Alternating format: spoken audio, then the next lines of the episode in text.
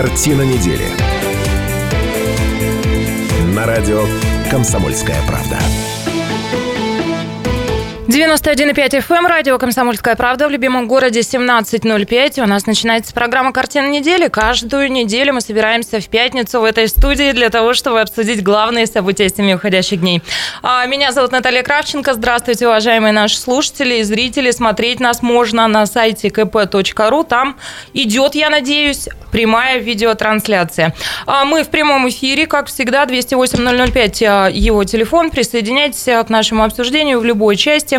Представлю вам постоянных ведущих программы Владимир Анатольевич Семененко, руководитель проекта «Аркипедия». Здравствуйте. В славном расположении духа поет песни сегодня на итальянском. Да.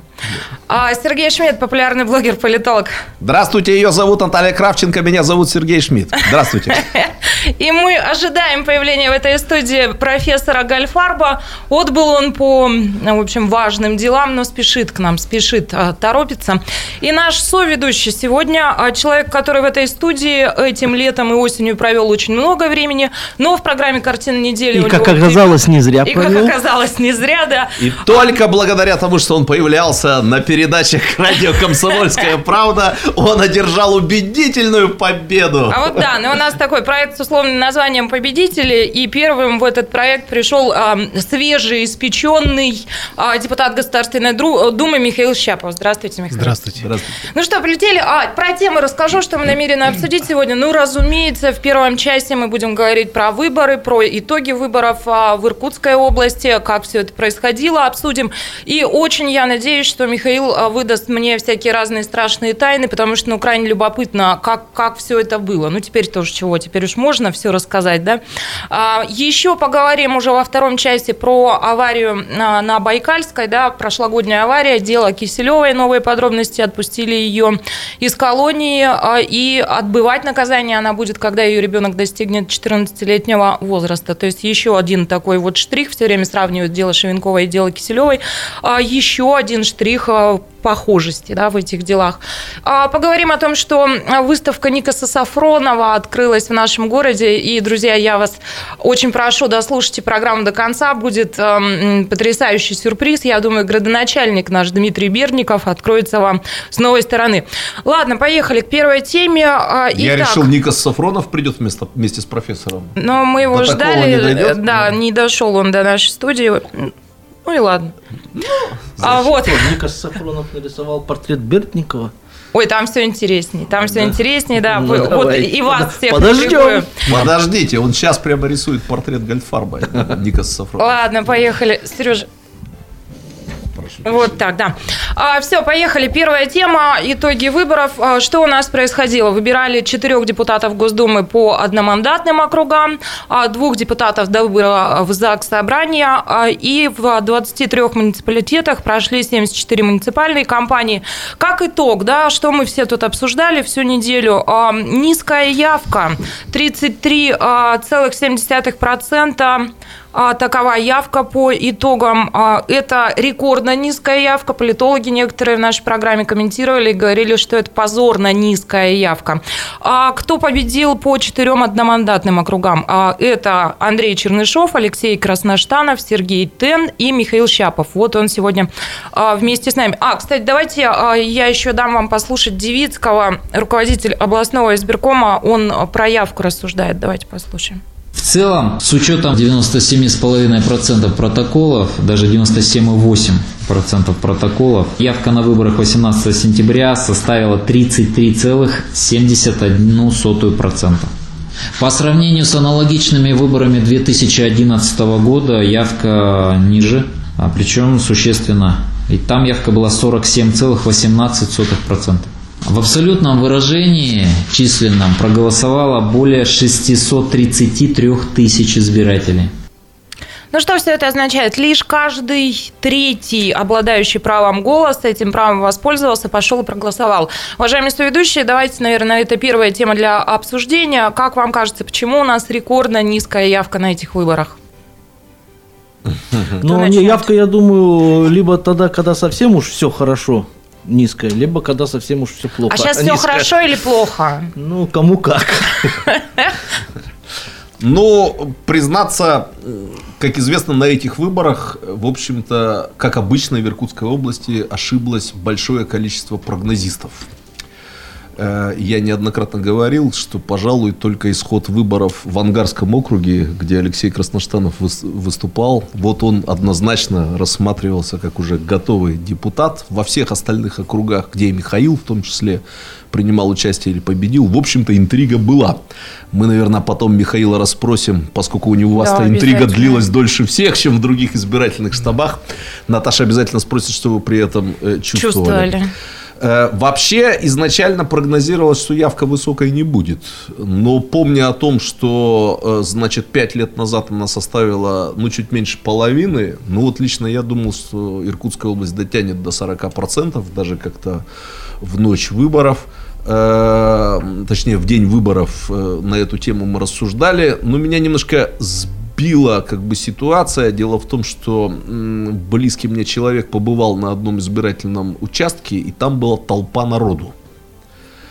В общем, я не хочу называть ни участок, э, ни избирательный округ. Есть ощущение, что эта толпа была связана с тем, что там что-то вроде подвоза все-таки осуществлялось, потому что на том избирательном участке, где я голосовал, за Михаила, кстати, голосовал.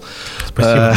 Э, да. А вы Семененко, спасибо скажите, он тоже за вас. Да, да, спасибо. да, да. Вот, э, там было народу поменьше, как-то это вот э, чувствовалось, что явка невысокая, но и вот я думал, что будет 40%. Если рассуждать о причинах этого, то, в принципе, я согласен с тем, что говорит Владимир, что обычно, э, ну, по-другому немножко, Володя, выражусь, э, избиратели по многу идут на выборы, да, большим количеством идут на выборы, когда они чувствуют какую-то принципиальную важность для себя этих выборов.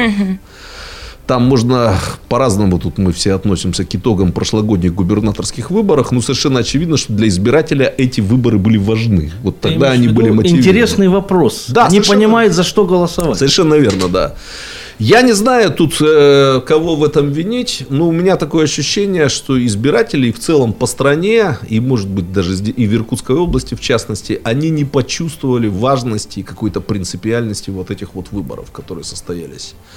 Мы в э, эфире активно это обсуждали. И вот то, о чем ты говоришь, очень многие люди, позвонившие в эфир, говорят, а, что когда мы выбираем а, мэра да, а, или губернатора, мы понимаем, что будет делать этот человек, и надо пойти и выбрать. Когда мы выбираем депутатов Государственной Думы, мы не очень понимаем вообще, где будут эти люди, что они будут делать, а и каким вот могу... образом это может влиять на мою жизнь. Я например. вот могу немного фантастической такой сцены, но проиллюстрировать важность Государственной Думы. В принципе, вот то, что сейчас у Единой России э, конституционное большинство голосов в принципе означает, что они могут преодолеть вето президента.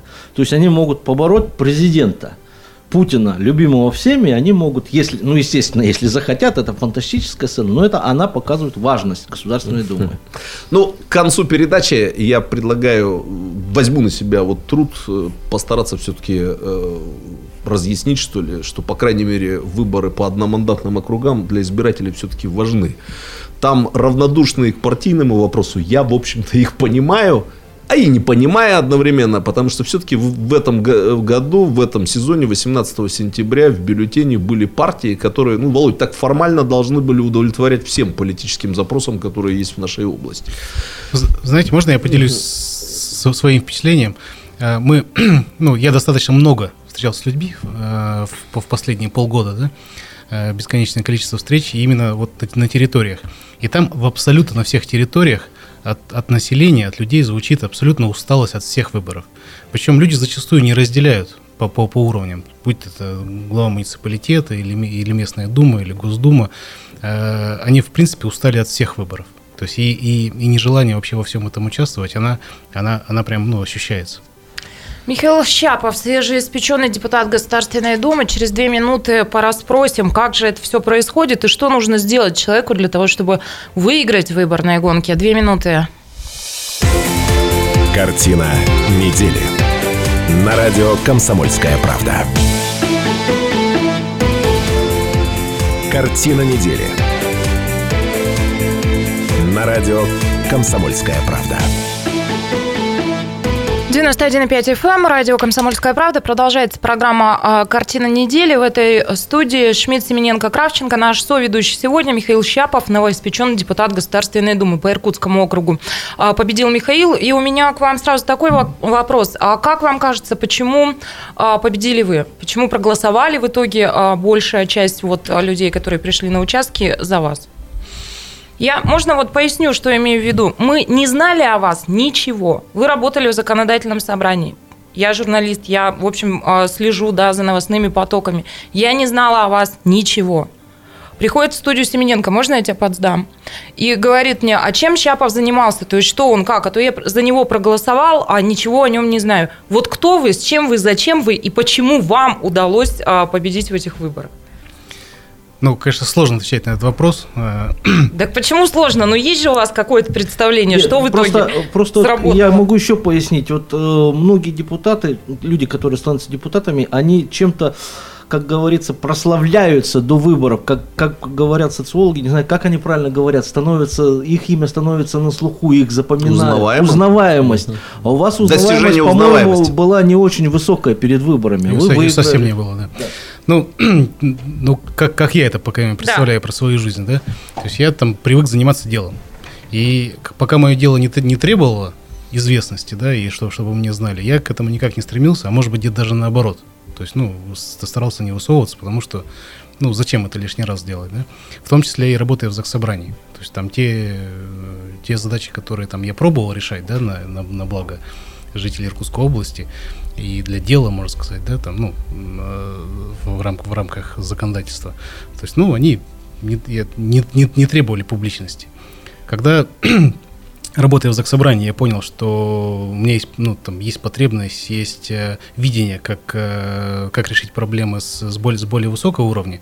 Я поставил перед собой цель вот, ну, попробовать, попробовать вот это реализовать, то есть пройти, в Госдуму. Соответственно, это потребовало от меня повышенная вот, медийная активность. Повышенная медийная активность, узнаваемости, рейтинга, то есть, ну и все, что, все, все, все, что этому, все, что этому сопутствует. И я, ну, вот, вот это пошел, как, ну, как, как проект. То есть я, я просто начал показывать себя. И причем, э, ну, вот критерием, я об этом уже говорил, да, основным критерием я поставил, чтобы, э, потому что я понимал, мне после этого жить надо. Да? То есть, если я нарисую картинку какую-то нереальную, э, то я потом какими усилиями буду вот, ну, вот эту нереальность э, сохранять-то, да, то есть я же должен потом соответствовать буду этим. Жизнь же не заканчивается после 18 сентября, и через 5 лет она не заканчивается. Я все равно живу в этой среде с этими людьми, да, которым я что-то обещаю. Поэтому изначально я перед собой, перед командой поставил задачу показывать, давайте покажем меня настоящего. То есть если люди придут и вот за меня настоящего проголосуют, вот пойдем туда. Если при этом скажут, вот вы настоящий, все хорошо, Михаил Викторович, но вы нам не подходите, ну и да и, да и бог с ним, да, то есть угу. будь, останемся или там, где есть. Так а как же бог с ним? Смотрите, по некоторым оценкам а, стоимость компании избирательной а, примерно 30-50 миллионов рублей. А когда на кону такие деньги, и дескать, да и бог с ним. И, кстати, откуда такие деньги? И пытались ли вы калькулировать, сколько вы потратили на свою компанию? Ну, во-первых, не такие деньги у нас. 7 а милли... какие, расскажите? 7 миллионов прошло через избирательный счет. И у нас сельскохозяйственный бизнес, он, конечно, немного приносит, но, но, таки, но такие деньги. Плюс я заложил, открою тайну, э, ну не знаю, может быть, это не тайна для, для некоторых. Я заложил э, квартиры, свои личные две квартиры я заложил. То есть, и, то есть этих денег хватило для того, чтобы провести компанию. Это кредит взяли? Да, да. Обалдеть. Обалдеть. Вот это интересно. Инвестиции в государство. Нет, я прошу прощения, если бы избиратели об этом знали, возможно, явка бы повысила сразу два. Да, об этом надо было раньше, конечно, рассказывать, да. Слушайте, ну и потом у вас тоже компания проводилась, а, ну, ну так затейливо, да, а, было не скучно. А, например, в городе появились стикеры со словами, в которых есть буква «ща», эта буква была выделена. А сначала ваши, ваша команда как-то от этого открещивалась и говорила, говорила, что, мол, знать не знаем, что за борщи и овощи по городу расклеены. А, ну, в итоге ваша же история-то. Разве? Результат на бумаге. Ладно, то, о чем говорил... Проценты на бумаге. То, о чем говорил Сережа, да, Рвешь? Да, я, э, вы знаете, немножко такой позитивной ноты хотел бы внести, если вы позволите. Я хотел бы э, произнести несколько аргументов, почему я полностью удовлетворен итогами голосования э, избирателей на том округе, где Михаил вы выступали. Я как-то изначально сразу решил, что и на этих выборах сам буду голосовать. И когда меня будут спрашивать, за кого голосовать, я не буду там говорить за Щапова там, или за Тена. Я буду говорить, голосуйте за молодых, за местных и здравомыслящих. Я в целом удовлетворен, как ни странно, ну в смысле не странно, итогами выборов во всех четырех одномандатных округах. С двумя победителями я знаком с вами, Михаил, и с Сергеем Юрьевичем Теном, поэтому как-то я особо и не сомневаюсь в том, что вы, э, пусть и люди из разных партий, э, заслуживали этой победы. С двумя другими не знаком, но все равно это местные. Э, В общем-то, я не знаю, правда, сколько лет Красноштанову, да, э, но в любом случае вы и Тен это молодые люди. Плюс ко всему, вот это вот такой важный момент – Э, мне приходилось слышать э, суждения совершенно либеральных политологов, либеральных, то есть, которые критиковали предыдущую Думу. Уже, естественно, будут критиковать эту Думу. Которые, в принципе, говорили о том, что выборы в эту Думу, значит, они тоже бессмысленные и тому подобное. Но от них мне приходилось слышать суждения, с которыми я совершенно согласен придите, голосуйте за одномандатников, за местных одномандатников, потому что, какими бы они ни были, они будут от, думать о том, что им потом избираться вновь в этом самом одномандатном округе, и будут стараться подтащить какие-то кусочки федеральных программ, там, федерального бюджета в этот самый округ. Поэтому, Михаил, если вы позволите, я задам один вопрос. Ну, я понимаю, что, может быть, нелепо прозвучит. Вы через пять лет-то будете избираться у нас в области? Я Или не, совсем не думали об этом? я не знаю. То есть это, это все равно новая, Мгм. новая сфера, это абсо- абсолютно не, неизвестная. Но мне кажется, что э, это на результат... То есть я жить-то все равно буду. Понятно. Здесь, Ага. да. Ну, Да-да-да. здесь. Я вот Да. это точно могу сказать, что здесь я буду жить. Поэтому, в общем-то, э, мне мнение людей, ну, ко- которые здесь живут, оно дорого, безотносительно. То есть буду я избираться, не буду избираться. Я все равно буду своим именем... То есть самое ценное, что у меня есть, это, это мое имя, да, поэтому... Поэтому буду стараться из всех сил, независимо от того, пойду или не пойду. Ну, понятно. Я еще про молодых хотел бы сказать. Все-таки я рад и вашей Красноштанов, победе. и- Сереж, 63-го года рождения. Ну, по меркам политики, в общем-то, не старый человек, да. Значит, я рад и вашей победе, и победе Тена, потому что я все-таки считаю, что назрело некое поколенческое обновление российской публичной политики. И очень здорово, что вот поколение, родившихся в 70-е годы, приходят в Государственную Думу. И вот, вы знаете, я, может быть, повторюсь, но выиграть одномандатный округ это вот как высшая лига в э, политике. Это не по списку все-таки пройти, да. И, а выиграть одномандатный округ в Иркутской области, это вот уже сверхвысшая лига. Поэтому, ну, Михаил, примите мои искренние поздравления, что вы так хорошо начинаете карьеру Дайте федерального уровня. Задам вопрос Михаилу. Скажите мне, ну, пожалуйста, я очень вас прошу, ответьте мне честно. Я задаю этот вопрос всем людям, которые м, идут в какие-то властные институты. Вот что человеком движет? Только я вас прошу, не надо сейчас мне говорить о, о том, что вам, у вас болит душа за вашу страну, за то, как а, будет а, жить Россия-матушка. Вот лично вами что а, двигало, когда вы решили пойти в Государственную Думу? То есть это, ну, я не знаю, это тщеславие, какие-то амбиции, это жажда власти, жажда денег. То есть вы понимали, что можно там иного совсем уровня, да, какие-то делать дела. Вот вы зачем пошли? Ну, на самом деле очень сложный вопрос. Я несколько раз пробовал на него отвечать в откровенных разговорах, и это всегда занимало какое-то очень большое количество времени, потому что действительно, если отвечать банально, то, то ну, в смысле, если отвечать коротко, получается банально. Ну, вот, как, как, как бы это ни звучало. А если разворачивать ну, всю, всю, так скажем, мотивационную, мою внутреннюю часть, да, то получается, что нужно подводить к этому, да, рассказывать, э, из чего я состою, как, как личность, да, чтобы, чтобы объяснить вот этот мотив. Но если коротко, то все-таки все-таки желание, желание сделать лучше то место, в котором я живу, в котором живут мои дети. Ну, вот Я как- же вас спросила. ну вот вместе с тем, да. Я бы вот, а я вот еще бы в связи с этим спросил быстренько. А вот это все можно сделать для детей и для всех, если есть команда. Один депутат среди там 400, он ничего не сделает. А для вас КП- КПРФ это команда, с которой вы надеетесь это сделать? И почему вы вообще в выборной кампании никак свою принадлежность к КПРФ не демонстрируете? Нет, ну это не совсем так. Ну, ну, конечно, во, во всех, э, так скажем, агитацион АПМках, условно говоря, да, везде присутствовала ну, э, принадлежность к КПРФ. Э, Мы не делали на это ставку, ну вот, ну вот, на- наверное, так, да, потому что, ну, я считал, что как раз одномандатная кампания, она про то, что, ну, она про личность, да, то есть э, и здесь, здесь некорректно было прикрываться там кем бы то ни было, да. Мгм. А к Володиному вопросу?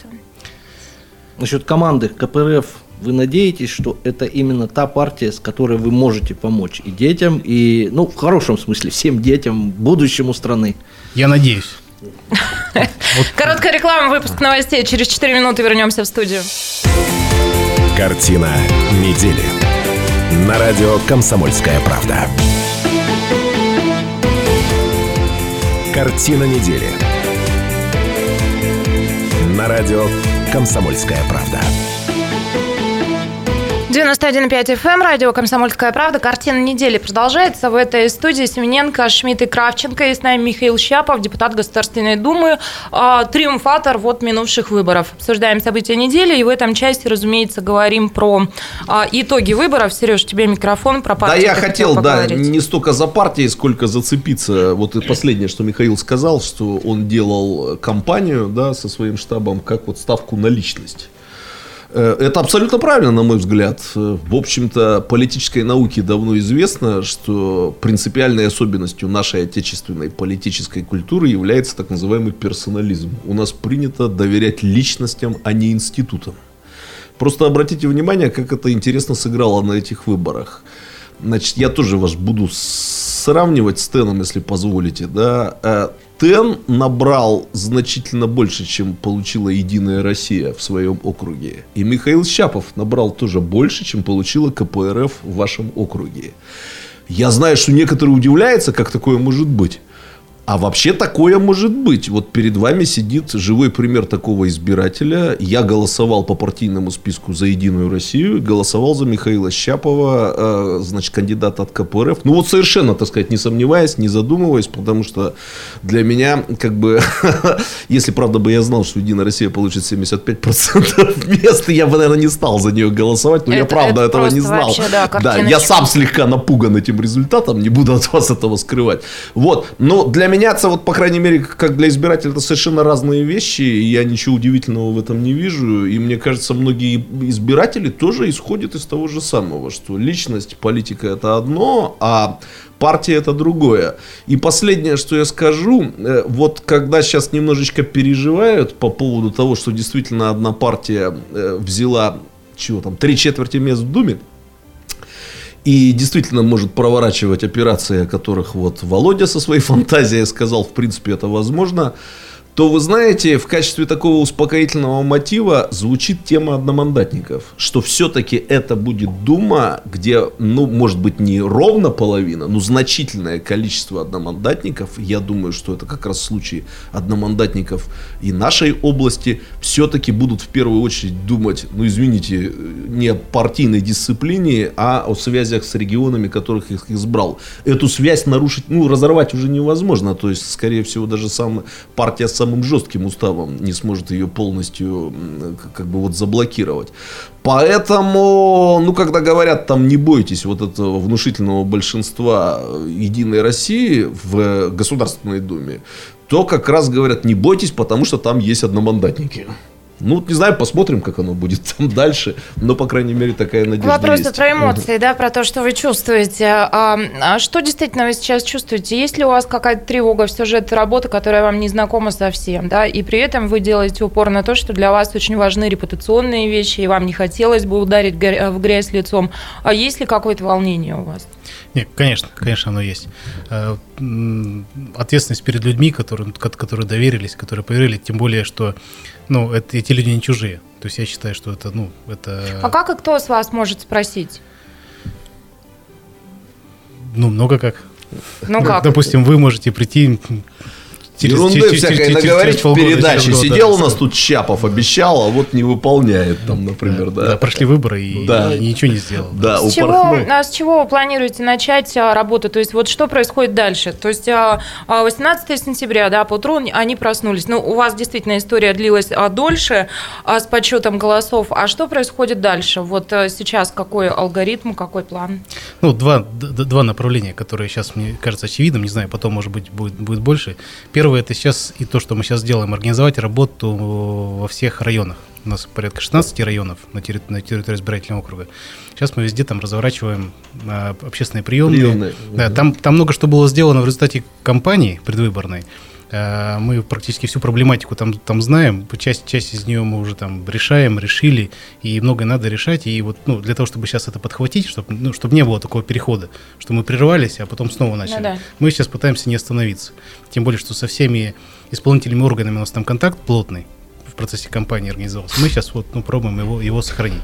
И, и второй момент – это обещания, которые, ну, в общем-то, были даны, связанные в основном а, с, а, с с перераспределением налогов, так Да. скажем, да, это по НДПИ там, и, и другие. Это, ну, сейчас мы это обязательно, конечно, первым, ну, первым, первым делом в Госдуме мы, мы будем это до логического конца доводить, ну, насколько сможем, так скажем, да, в сложившихся условиях. Плюс э, мы декларировали обнуление квот на китайцев по лесу, и я уверен, что мы, ну, мы тоже добьем и тоже вот будем заниматься. То есть выполнение обещаний и организация работы на, на местах. Вот, то, Вот что- Наташа у нас задает, как она называет, женские эмоциональные вопросы. Кто чего там чувствовал, в какой момент. А меня иногда интересуют бытовые вопросы. Вот, Михаил, вы как-то уже э, кабинет подобрали в Государственной Думе? Я знаком с людьми, которые работали в Государственной Думе, и я знаю, что там это целая проблема, это конкуренция. Можно остаться без хорошего кабинета. Вот. э, Не интересовались еще этим вопросом? Я не знаю, как это делается, поэтому, видимо, видимо я буду последний в этом, в этом ряду. Понятно. Вот я вспоминаю разговоры, опять же, с людьми, которым приходилось работать в Государственной Думе. От них, видимо, можно такой совет вам передать. Они советовали, и, кстати, один из наших гостей нашей программы недавно это подтвердил, подальше отсесть от э, Владимира Вольфовича Жириновского, потому что там, несмотря на его возраст, такой вот вулкан, э, значит, происходит, что захватывает вот эта вот энергия вокруг него. Воронка? Да, втягивает него. Я не знаю, ты, Наташа, был, Чего там, разврат, что А. ли? Дебош? Тебя не было на одной из этих передач, когда рассказывали опытные люди, что лучше держаться подальше.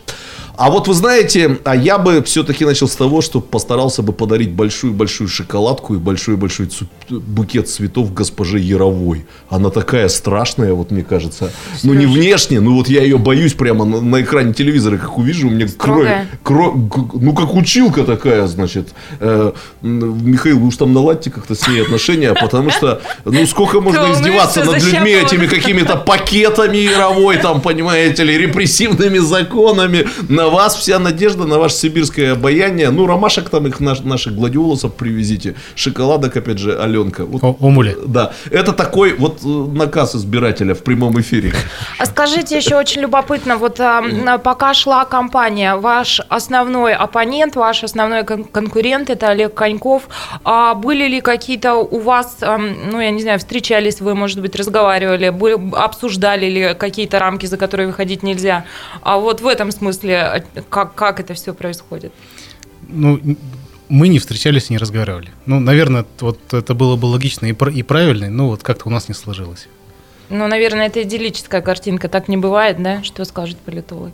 Ну, я так э, пытался внимательно наблюдать за компанией. Э, Честно сказать, я, Михаил, за вас слегка побаивался, потому что там был один прецедент, когда мне показалось, что, значит, против вас могут применить какую-то не совсем, совсем несправедливую чернуху. Если вы помните, тут липовый митинг организовывался на бульваре Гагарина. Наш политолог легкого поведения, известный, так сказать, занимался э, э, этой работой. Вот. Но потом как-то все успокоились. Мне все-таки кажется, А что вам не кажется, что у меня оскорблений... с дисциплиной как-то Да. плохо все, Э, да? Вот таких вот серьезных оскорблений каких-то вам не пришлось выслушать на этой программе. Или, я- э, прошу прощения, в, в этой компании. Или я ошибаюсь? Нет, да, действительно не было. Ну, я, я вчера, вчера да, тоже благодарил своих э, оппонентов э, за, за то, что, ну, в общем-то, никто не перешел в эту черту здравого смысла и, За- и, да, и была За последние кампания. 25 лет я, э, были случаи, когда я задумался, может, какие-нибудь депутаты пойти. А потом думал, да ну его в баню вспомнит что-нибудь про меня, вытащит какую-нибудь гадость, блин. Скелеты у тебя ловко по шкафам, да, рассованы. Ну, Вот А у Михаила, видимо, никаких скелетов, смело пошел.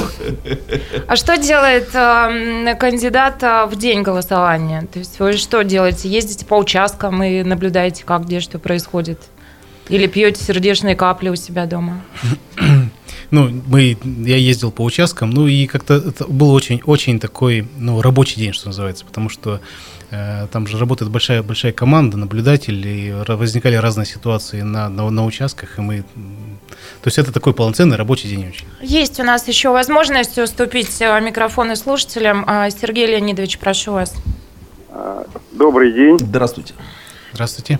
А, Я являюсь депутатом Думы города Иркутска, Юдин Сергей Леонидович.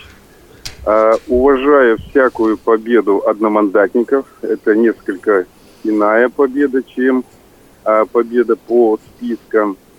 И хотел бы, вот, наверное, можно сказать так публично, а, сделать Михаилу Викторовичу наказ ни в коем случае не забывать город Иркутск, который в основном, наверное, принес ему победу э, со всеми теми, наверное, сложными вопросами, которые беспокоит город.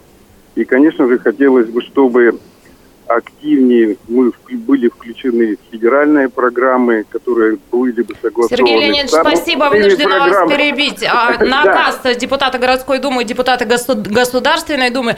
А, дру- Ой, оставляй Сергея Леонидовича. Я прошу прощения, ведущая Да, да, промахнулась. Есть у нас время еще в эфире. Ну, давайте, если вас сбила с нужной ноты, извините. Ну, я, наверное, все сказал. Думаю, что энергия у э, Михаила Викторовича есть, понимание есть, жизненный опыт есть. Я думаю, что он плодотворно пять лет отработает. На благо, в том числе, города Иркутска. Сергей Спасибо. спасибо, Сергей Леонидович. Я, я наказ принял. вот, э, обещаю вам, что, что город Иркутск я точно не забуду и буду максимум усилий предпринимать. Ну Надо удачи. выколоть, не забуду Иркутск. И в Леонидович, спасибо. 208-005, телефон прямого эфира. Есть еще немного времени у нас. А, кстати, как у вас со временем? Хотите, можете на второй час остаться. Уже будем события недели обсуждать. Я сейчас подумаю. Хорошо.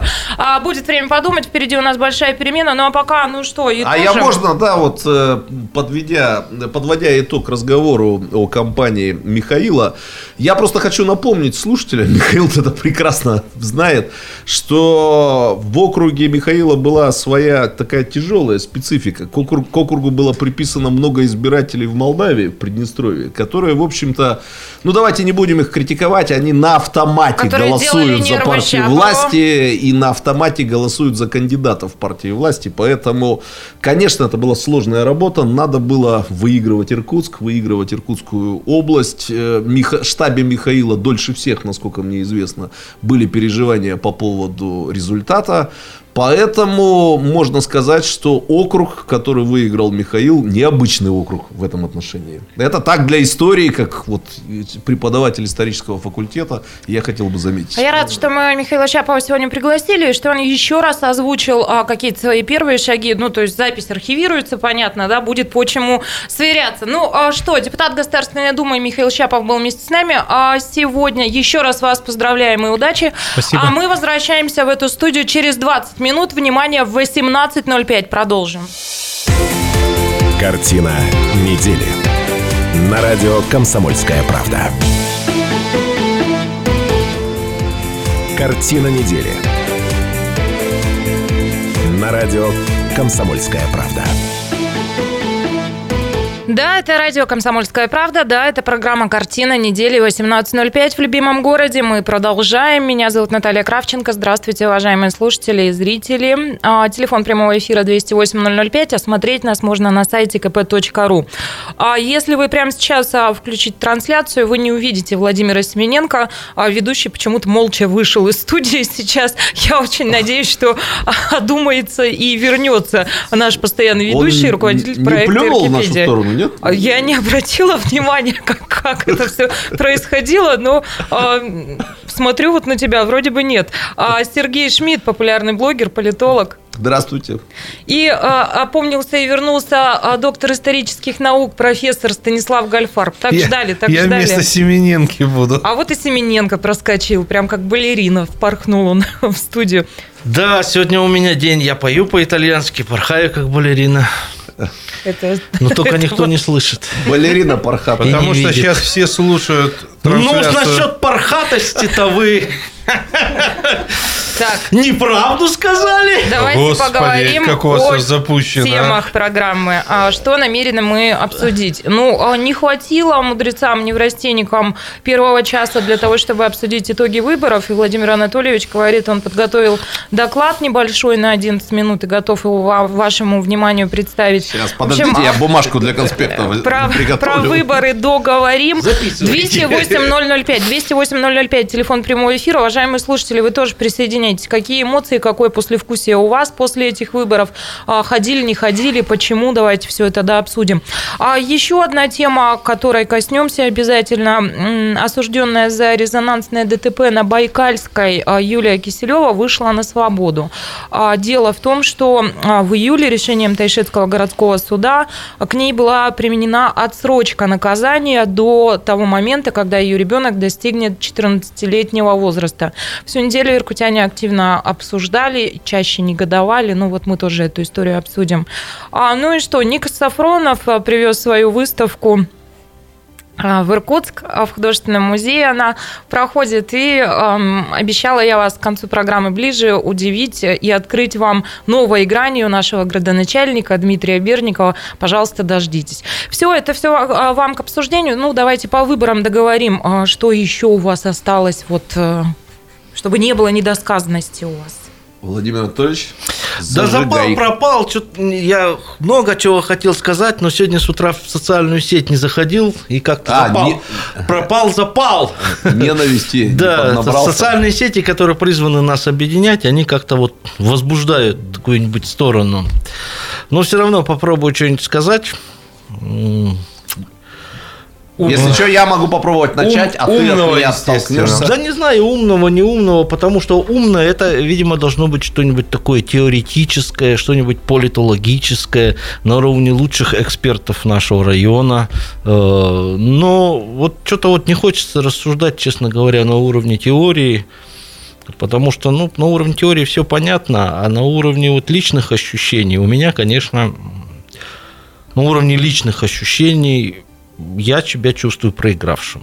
Почему? Ну, понимаете... э, Да я- не переживай, я- ты выиграешь я- следующие нет, выборы. э, почему? Потому что я принадлежу к той категории граждан, которые называют, что они протестно голосуют. Я последние годы голосую из чувства протеста против ухудшающейся у меня лично жизни, у моего бизнеса и так далее, и так далее. И э, как бы голосуя из чувства протеста, я ожидаю результат соответствующий, чтобы кое-кому было не все коту масленица, чтобы они, наконец, суки, поняли. Но Обдумались. после таких результатов они, конечно, боюсь, ничего не поймут. Подожди, ты же теперь будешь само, само... Как он, занятый, да?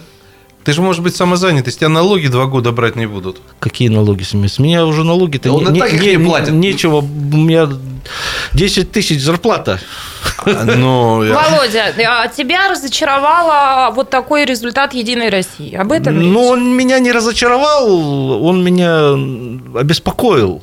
Не, не ухудшится или еще больше жизнь моя. А я позволю себе оттолкнуться от тезиса «не все коту масленица». Я им уже пользовался, между прочим, в социальных сетях. Ну, как бы в противоположном варианте, если Владимир позволит.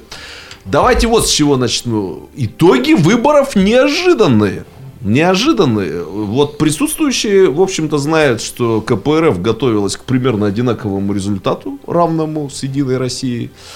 Из инсайдеров... регионе. Да, вот, а, да, речь о регионе сейчас идет. От инсайдеров в Единой России я знаю, что у них там тоже большого праздника нет, потому что они нацеливались на результат выше 40. Даже вроде бы как планку им спускали 45%. Поэтому они хоть и выиграли, но пр- пр- праздновать рановато, да? Ну, в смысле, маловато для того, чтобы совсем уж э, распраздноваться. Э, И давайте тоже для истории заметим, что не было у нас здесь ни одного эксперта на районе, который бы предвидел, что Единая Россия обойдет коммунистов по городу Иркутску. Вот просто э, совсем уверенно говорили эксперты, мои коллеги, в том числе очень мною уважаемые, что в чем они абсолютно уверены, что Единая Россия проиграет в Иркутске, причем с большим отрывом, значит, от КПРФ. Так что результаты довольно неожиданные. Если закончить вот там разговор с одномандатными округами, да, то тоже, кроме победы Алексея Красноштанова-то гарантированных победителей не было. Но к тому, что говорит эм, Владимир, я, в общем-то, понимаю его чувства, очень хорошо понимаю, что он имеет в виду, но мне результаты выборов понравились, потому что я думаю, что это опустит с эйфорических небес э, некоторых победителей 2015 года, и в конце концов мы перестанем жить прошлым, кто там в этом прошлом был виноват, кто был больше, кто был меньше виноват, и займемся реальными проблемами, потому что мне кажется, что, э, ну вот одним словом, коммунистов вернули в реальность, и этот факт меня устраивает. Дайте мне сказать. Пожалуйста. Я думаю, что вы оба не очень правы по той простой причине, что вы пытаетесь все время найти то, чего нету. То есть вы выстраиваете... Мог бы сказать, потому что вы дураки. Нет, слушал я вас, слушал, как говорил Райкин. Он же профессор, интеллигентный А человек. вот, э, э, понимаете, все же устроено гораздо проще. Итак, э, скажем, кто-то разочаровался в 2016 году. И он для себя принимает решение, а теперь посмотрим, что будет, если я поступлю вот так. А, Кроме всего прочего, как можно было не ожидать э, подобных результатов после того, как президент России сказал, что это его партия? Рейтинг у Путина высочайший, он не падает. Поэтому мне кажется, что граждане голосовали в данном случае за стабильность. Вот хуже уже не будет. Денег нет, но вы там держитесь, крепитесь и так далее. А вдруг? Поэтому для меня, например, вот все как бы понятно. Более того, Единая Россия за эти годы, она стала партией как бы узнаваемой, в том смысле, что там очень много людей, с которыми избиратели каждый день встречаются у себя в околотке, на заводе, на фабрике и Кто так эти далее. люди? Ну, например, э, ну вот он на завод ходит, а у него директор, а директор платит зарплату каждый месяц, и еще в детские садики строит, а еще премии дает, а еще мужик неплохой может выпить с коллективом. Ну, что я пойду голосовать за того, когда вот рядом есть свой нормальный. Который выпить может с И коллективом. выпить может с коллективом, да. Сейчас про кого? Да, мы в Кто целом там пьет с э, коллективом? про близость элиты к народу, к широким народным массам. Просто э, вот э, очень хорошо, что ты про элиту сказал. Элита-то не та стала. Элита-то Не тот элит пошел. Элита-то и маленько-то испугалась. Вот наконец-то до нее дошли, значит, мысли материализующиеся, что ее тоже сместим вот в один момент. Сегодня ты элита, а завтра ты не элита. Поэтому они тоже что-то делать Ну, начинают. ребята, я напоследок просто вот поделюсь впечатлениями. Мне кажется, что 18 сентября закончился целостный исторический этап э, в истории России, который начался в 2011 году рокировкой Болотной площади.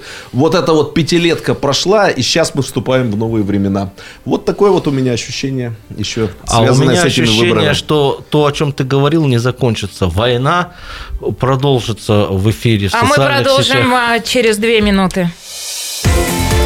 Картина недели. На радио «Комсомольская правда».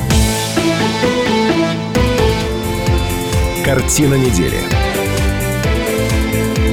На радио «Комсомольская правда». Картина недели продолжается. В этой студии Шмидт, Гольфарб, Семененко и Кравченко. Обсуждаем главные события семи уходящих дней. а, Ну и в том числе, а, разумеется, говорим об итогах выборов а, в нашем регионе. Да ладно, а, Стасюшка, да-да, Володюшка, вот так за эфиром сейчас а, спорили, крепко спорили наши ведущие. Ну, собственно, давайте в эфир этот спор перенесем. Ты че, кума, говоришь-то? Ну, Что, моя Да, болезнь, я что все-таки ли? хотел Ну, закончить про э, те самые конфликты между видными иркутскими интеллектуалами или теми, кто себя считает интеллектуалы в сетях, когда они вот уже целый год э, выясняют политические позиции и моральные позиции друг друга. Мне кажется, это не кончится.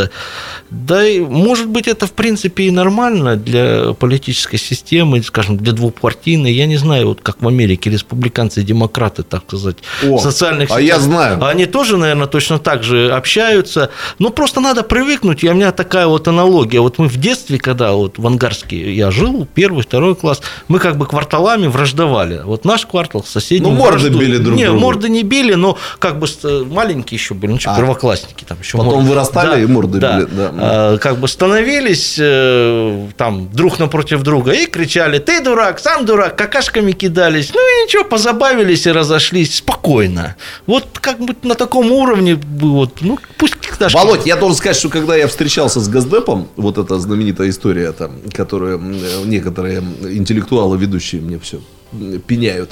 Я там у американцев спросил, я говорю, у вас между публикой демократической и республиканской вот бывает такое выяснение отношений с оскорблениями, там, с обидами, забаниваниями? И мне этот американец, я забыл, как его зовут, говорит, все то же самое. Вот, и, ну, чуть ли не еще хуже. Я говорю, слушайте, вы разрушили мое единственное идеальное представление об американской политической культуре, что там какой-то политический консенсус, и люди уже не доходят до откровенной А я вам хочу сказать, э, не надо далеко ходить в Америку, а я уйду в 19 век. Вот иркутское, Начинается. иркутское общество 19 века – это типичное то, что происходило и происходит сейчас. И я Хорошо, вам что скажу, у нас профессор не археолог. Незнание не является аргументом. Вы пока посмеетесь, и я закончу мысль. Значит, э, суть моего посыла заключается в следующем. Очень скоро... Налей водички, я плесну в Володюшку сейчас. Ничего, Стасюшка. Суть моего посыла заключается в следующем. Я еще надеюсь э, увидеть, и это будет очень скоро, когда всем просто надоест собачиться. Ты Ну, думаешь? Ну, вот у тех, у которых уже совсем аргументов не будет, и книжек, которые новых они не читают, а вот, а они будут все время между собой там перегрызаться.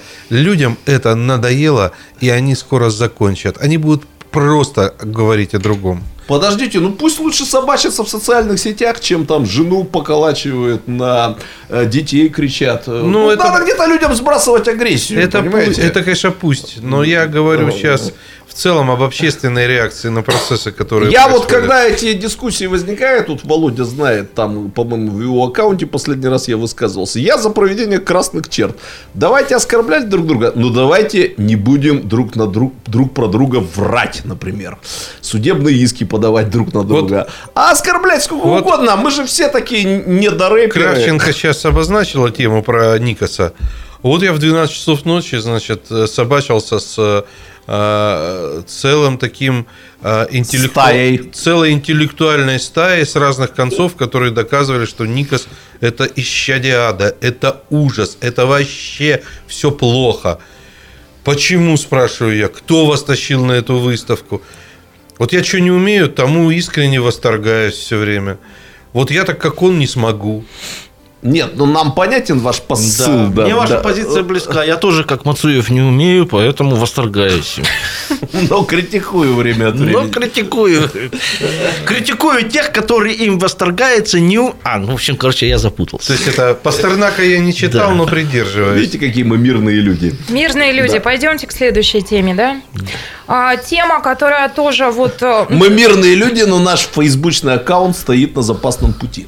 Сергей сказал о том, что ну, нужно людям где-то выплескивать агрессию, да, Сергей говорил про соцсети, но а, мы свой эфир тоже для этого предоставляем, всегда 208-005, а, телефон. И на этой неделе у нас было очень много звонков, а, когда... а, ну, людьми а, двигали какие-то отрицательные, негативные эмоции, негодование, разочарование и так далее. Речь вот о чем. Осужденная за резонансное ДТП на Байкальской а, Юлия Киселева вышла на свободу. Она вроде бы переехала в другой регион. И начальник пресс-службы ГУФСИН России по Иркутской области сообщила о том, что в июле решением Тайшетского суда а, к осужденной была применена отсрочка наказания до достижения ее ребенком 14 14-летнего возраста. Вот что рассказывает Ольга Хинданова. Она была поставлена на учет у нас нашей уголовной инспекции, и вот в конце августа она информировала, что переезжает в другой регион. И там уже в другом регионе, вот насколько известно, то есть она уже там на предварительный учет стала. Ну, я коротко напомню предысторию. А, а, в июле прошлого года а, Юлия Киселева, это дочь депутата Жанны Есевой, она врезалась на огромной скорости на улице Байкальской э, в автомобиль, который ожидал зеленого сигнала светофора. Погибли двое мужчин, а позже выясняется, что Юлия Киселева была крепко пьяна, она, ну, серьезное алкогольное опьянение. И 14 января ее приговорили к трем годам и шести месяцам лишения свободы в колонии поселения. 4 а марта Иркутский областной суд ужесточил наказание до 4 лет лишения свободы в колонии поселения, частично удовлетворив апелляцию обвинения. И вот новость этой недели. Юлия Киселева из колонии вышла, а в другой регион переехала, и отбывать наказание она будет, а, когда ее ребенку исполнится 14 лет. А, я лишь напомню, что в этой студии мы уже обсуждали похожую историю, когда была отсрочка у Шевенковой, Анны Шевенковой, виновницы тоже страшного ДТП на улице Ленина. А, и Анна Шевенкова, как известно, получила такую же отсрочку, а после она была оправдана, амнистирована. И а, вот в эфир очень многие нам звонили и негодовали, и говорили о том, что вот и у Киселевой будет такая же история, она попадет под какую-нибудь амнистию и избежит наказания вообще. Это все вам к обсуждению обсуждению. Что вы думаете? Ну вот у меня первая мысль была, я же правильно понимаю, что там пострадавшие, погибшие, правильно помню, они полицейские, силовики. Один да? из них. Один из них. Да. И помните, мы как-то говорили, что на этот раз не открутится, поскольку все-таки велика роль силовых служб, э, силовики это такая вот влиятельная сила э, в современной России. Видите, не сработало, не сработало. Ну, а если по сути, вы знаете, я всегда вспоминаю там, э, вот профессор все в 19 век э, время Ходит. от времени заглядывает, а я в еще более ранние времена э, вспомню, вот на заре как бы там разного рода государственностей, когда создавали первые правовые документы, там вот русскую правду знаменитую, там постарались вообще, вот, чтобы за все преступления можно было расплатиться какими-то штрафами чтобы, не дай бог, не возникало э, кровной мести, которая обычно бесконечно там длится. Ну, тюрем в нашем понимании тогда и всяких разных зон не было. Вот э, я часто думаю, ну, в самом деле, понятно, что этой женщине ни в коем случае нельзя давать права. Вот я бы, конечно, пожизненно лишал э, права вождения автомобиля за такие вещи.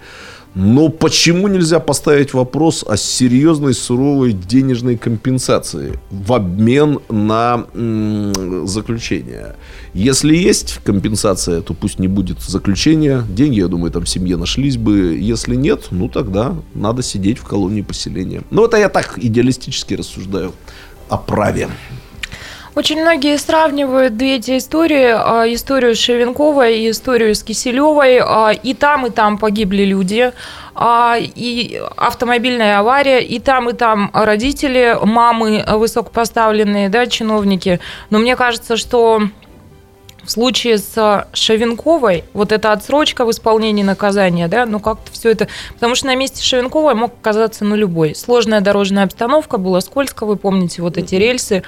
А в случае с Киселевой, честно сказать, я разделяю вот это негодование наших слушателей, потому что когда человек, ну, ну, откровенно пьяный, да, очень пьяный, садится за руль, это, конечно, совсем другая история. Это не то, что случилось вот с Шевинковой, например. Вот я со Шмидтом согласен. Э, в таких, э, с одной стороны, э, маленький ребенок, и, конечно, без матери ничего хорошего, если ребенок вырастает всем понятно. С другой стороны, конечно, человек пьяный за рулем, это, конечно, ужасно. И в данном случае, мне кажется, я с тобой согласен, э, штраф должен быть таким, вот, что называется, не, не, не хочу больше вообще на машину смотреть. Вот этого штрафа должно было бы хватить для того, чтобы там детей воспитывать э, без отцов, образование им хорошее дать.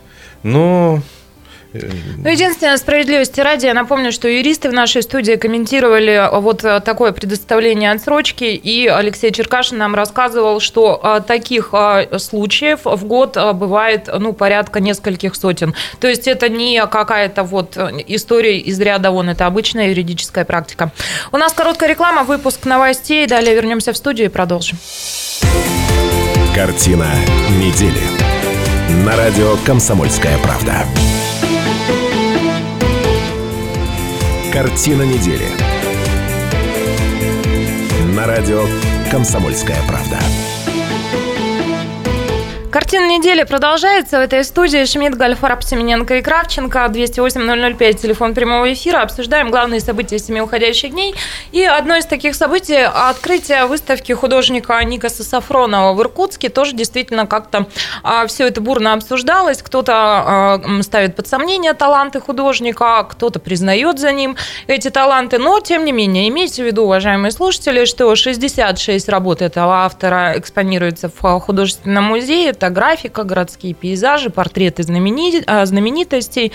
Ну и о том, что действительно полярно очень люди воспринимают этого художника, говорит Наталья Сысоева, руководитель музея. Давайте ее послушаем. Вокруг э, выставки Никаса действительно всегда возникает ажиотаж, потому что вот есть такие авторы, художники, чьи произведения востребованы, но они востребованы еще и как личности, и личности медийные. Я думаю, что вот Никас один из ярких представителей вот именно нашего современного искусства, очень неоднозначного, потому что, вы знаете, я думаю, что очень многие уркутяне придут на выставку с большим интересом, потому что только эмоция человеческая от восторга до какого-то полного неприятия, она, наверное, заставляет человека задуматься, включить какое-то свое воображение и вынести свою оценку увиденного, потому что любое произведение художественное, литературное, живописное, театральное, не вызвав этой эмоции, не содержа э, в себе вот этой провокации,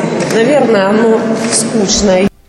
Ну, а на открытии выставки все было совсем не скучно. Дальше события развиваются по нарастающей. И сам Никас Сафронов, а, я думаю, сейчас вы порадуетесь, он называет Иркутск культурной столицей России. Вот а, какую оду Иркутску а, высказал художник. Это правда, что Иркутск является культурной столицей России. Москва – это мегаполис, как и Лондон и Париж. Там все эклектично и все изменчиво. А здесь любят по-настоящему. Как женщин, мужчины, женщины, а, мужчины, мужчины, женщин, так и а, свою страну и, конечно, свой любимый город. Это фантастический, действительно, поистине уникальный город. С его харизмой, с его деревянной деревянными домиками, отреставрированными улицами, как Арбат. И ты понимаешь, что ты попал в другое измерение, в другое время. И оно вкусное, оно хорошее, красивое. Ну, мудрит, Никас, мудрит. Вспоминается мне Все э, один городе. случай, как лет 20 назад я поехал э, с творческой поездкой по деревням. В Иркутской баяном, области. что? Нет, без баяна, но с артистами. Ну, а газета у нас там А, проводила ряд ага. мероприятий. И я в каждой деревне, в каждом клубе говорил о том, как у вас тут хорошо и как все у нас плохо в Иркутске. А, ну Там я, вот. я выступал совершенно в таком же амплуа, как сейчас Ника А мне Сафронов. кажется, Никас Ф- Сафронов, у него может так мировоззрение устроено, что где он находится, в тот момент там и Ребят, культурная лучше, столица. лучше Но- город да. земли. Хорошо, дайте мне сказать тогда. А То есть, давайте, может быть, Культурная профессор- столица переезжает вслед за меня, Никасом. знаете, какое сразу. предложение есть? Давайте мы еще послушаем Подожди, градоначальника. я свою культурную столицу всегда вожу с собой. У него такой А, ну, ну быть, да. наверное. Да, и как-то обнуляется человек, вот где проснулся, там культурная столица. Ну, кстати, любопытная мысль. А, но после такой оды Иркутску, разумеется, не мог не держать ответ а, градоначальник Дмитрий Берников, и он всех присутствующих, я думаю, немало удивил. Сейчас удивитесь и вы. Прошу, Дмитрий Берников. Thank you, Nikos. Thank you. Don't forget about me. Ladies and gentlemen, I'm very glad to see you here.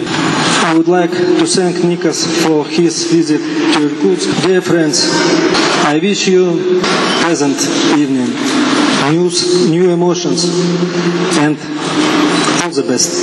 Thank you. Дорогие друзья, я специально по-английски обратился, потому что мы сегодня с Никосом стали свидетелем э, такого разговора с одним уважаемым интересным человеком, который спросил, говорит, а медведи по улицам ходят в Иркутске? Мы пошутили, говорит, да вот это на соседней улице, поскольку Никос э, был. Так вот, э, друзья мои, дорогие земляки, не ходят медведи по улицам. По- У нас высококультурный город. И я очень благодарен Никосу за то, что он дает возможность нашим землякам самим прикоснуться к его искусству, ощутить, потрогать, дать оценку. И поверьте, эта оценка будет объективная. И даже мэр немного по-английски говорит.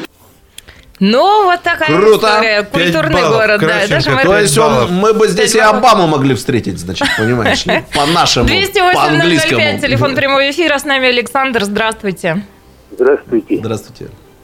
Э, Это, конечно, приятно, приятно, когда говорят про нас, что мы культурная столица. Ника Сафронов приедет в Омск или в Тюмень, то же самое скажет там. Ну, мы же все знаем, что культурная столица России – это Санкт-Петербург. Извините, спасибо.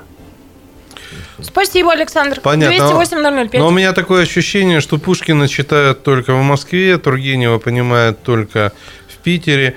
Я немножко о другом хотел бы сказать. Не знаю насчет э, художника, хотя я повторяюсь, то, чего я не умею сам, я ко всему отношусь с величайшим восторгом, потому что понимаю, что человек умеет то, что не умею я. А на мои глаза вот его, так сказать, творчество не действует отвратительным образом.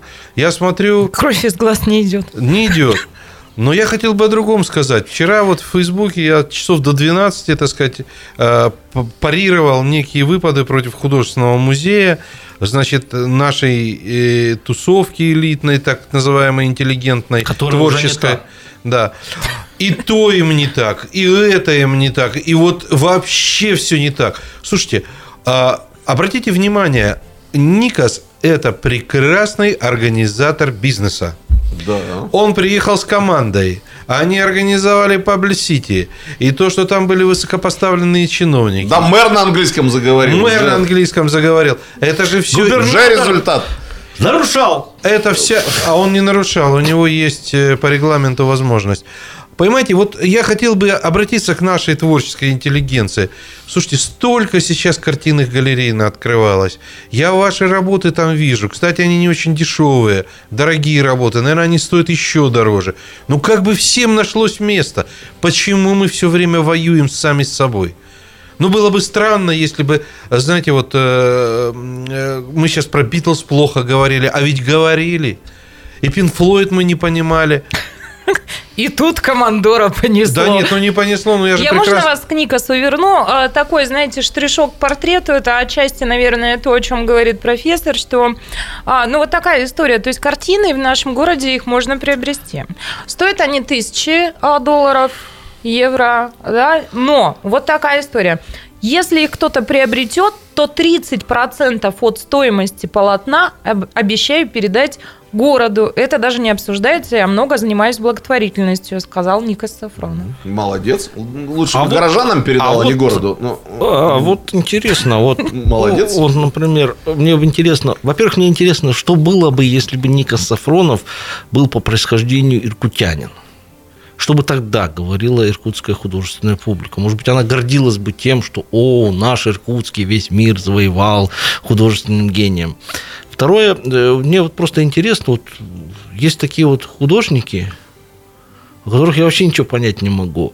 О них либо плохое говорят, либо просто э, ходят на них, платят за них, но хорошего с профессиональной точки зрения о них никто ничего не говорит. Вот, например, Мацуева кто-то может ругать, но кто-то очень так убежден доказывает, но он же великий мастер, смотрите, как он умеет. А про Сафронова ни- никогда я не слышал, да он же великий мастер, смотрите, Смотрите, как он смотрите, умеет. как он умеет, как никто не Ну, умеет. Но профессор говорит, что Но у него он- кровь из глаз подожди. не профессор. Ну, сказал, хороший организатор бизнеса. Ты, ну, да подождите, ну, коллеги, ну вы откройте... Да я не ругаю его, мне я просто тоже не интересно. ругаюсь.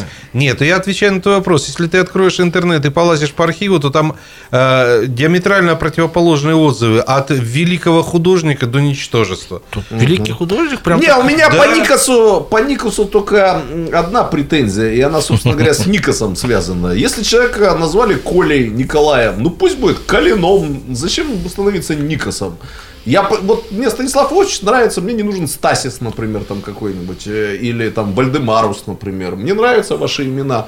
Я вот э, этого вы- выпендрежа не понимаю. Подожди, А ну, зачем ты назвался Лангобардом? Да, кстати, это же сценическое имя, оно э, играет на имидж. Э, Я вообще думал с этим именем, что он грек. Ты мне сейчас правду открыл. Зачем Я поэтому говорю, почему не надо быть, нельзя быть коленом нормальным в Иркутске, культурным. Вот. А можно запустить какой-нибудь конкурс среди наших слушателей и придумать для вас сценические имена, под которыми вы будете выходить в программу. Меня «Картина вот это недели»? вот, между прочим, в поп-звездах всегда раздражает. Помню, был такой Крис Кельми, но он до сих пор есть. Я как узнал, что он Толя Калинкин, у меня настроение потом эм, где-то сутки было плохим. Или вот эта Вера Брежнева, она тоже какая-то загогулька, значит. Зачем она стала Брежневой? Вот я недоволен этими переименованиями. А Лангобард это красиво звучит. Я предлагаю прямо здесь составить письмо в ООН вот, и выразить свой протест Спортлото, против... а да. не то, не вы Мы, не отзоветесь, мы напишем. Ну и знаете, вот если честно, э, я походил по залу, посмотрел, а людям нравится многим. Покупают картины-то или нравится? У людей, Ну, а- знаете, а что в вот- избах висело? А сейчас вот не будем... Какие репродукции? А вот сейчас только не надо нам спуститься на то, что это такой художник, это сякой художник. Мы-то с вами понимаем, сколько было художников в мире непризнанных. Мы их Но Сафронов То есть через как раз века- признанный. Тут- Да я как не раз думаю- наоборот, те, которые признанные при жизни, и даже очень наоборот потом что-то Так как по-разному было. Начиная с Сальвадора Дали и кончая импрессионистами. Ну, Сальвадор Дали, по-моему, откровенно считал сам себя э, мошенником и, Но мы не знаем... относился к другим. не стеснялся. не Он стеснялся. гением себя Но мы же не знаем, как Ну, Никас Ну, гением мошенником. Вот, э, как бы он, народ, он понимал, чем их взять людей. Но Слушайте, сам- ну в любом случае, приезжают к нам какие-то выставки людей, которые известны на всю страну. Ну прекрасно, а дальше наше с вами дело уже пойти, посмотреть на эту выставку, не пойти, составить свое впечатление. А сейчас прошу поделиться вас вашими впечатлениями от этой недели в целом. У нас остается полторы минутки. Резюмируем. Я проснулся в понедельник на этой неделе в очень хорошем настроении. Я понял, что можно спокойно вернуться к основной работе. Выборы закончились. закончились. Да, так что я желаю всем, кто, кого избрали, счастливого пути.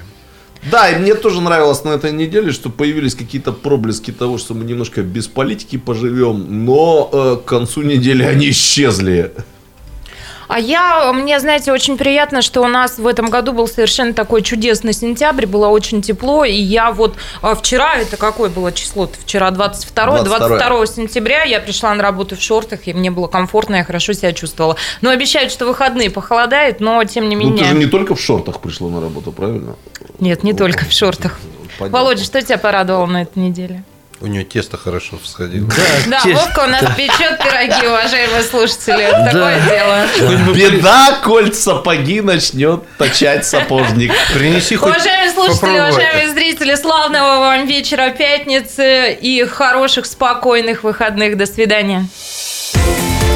Картина недели. На радио «Комсомольская правда».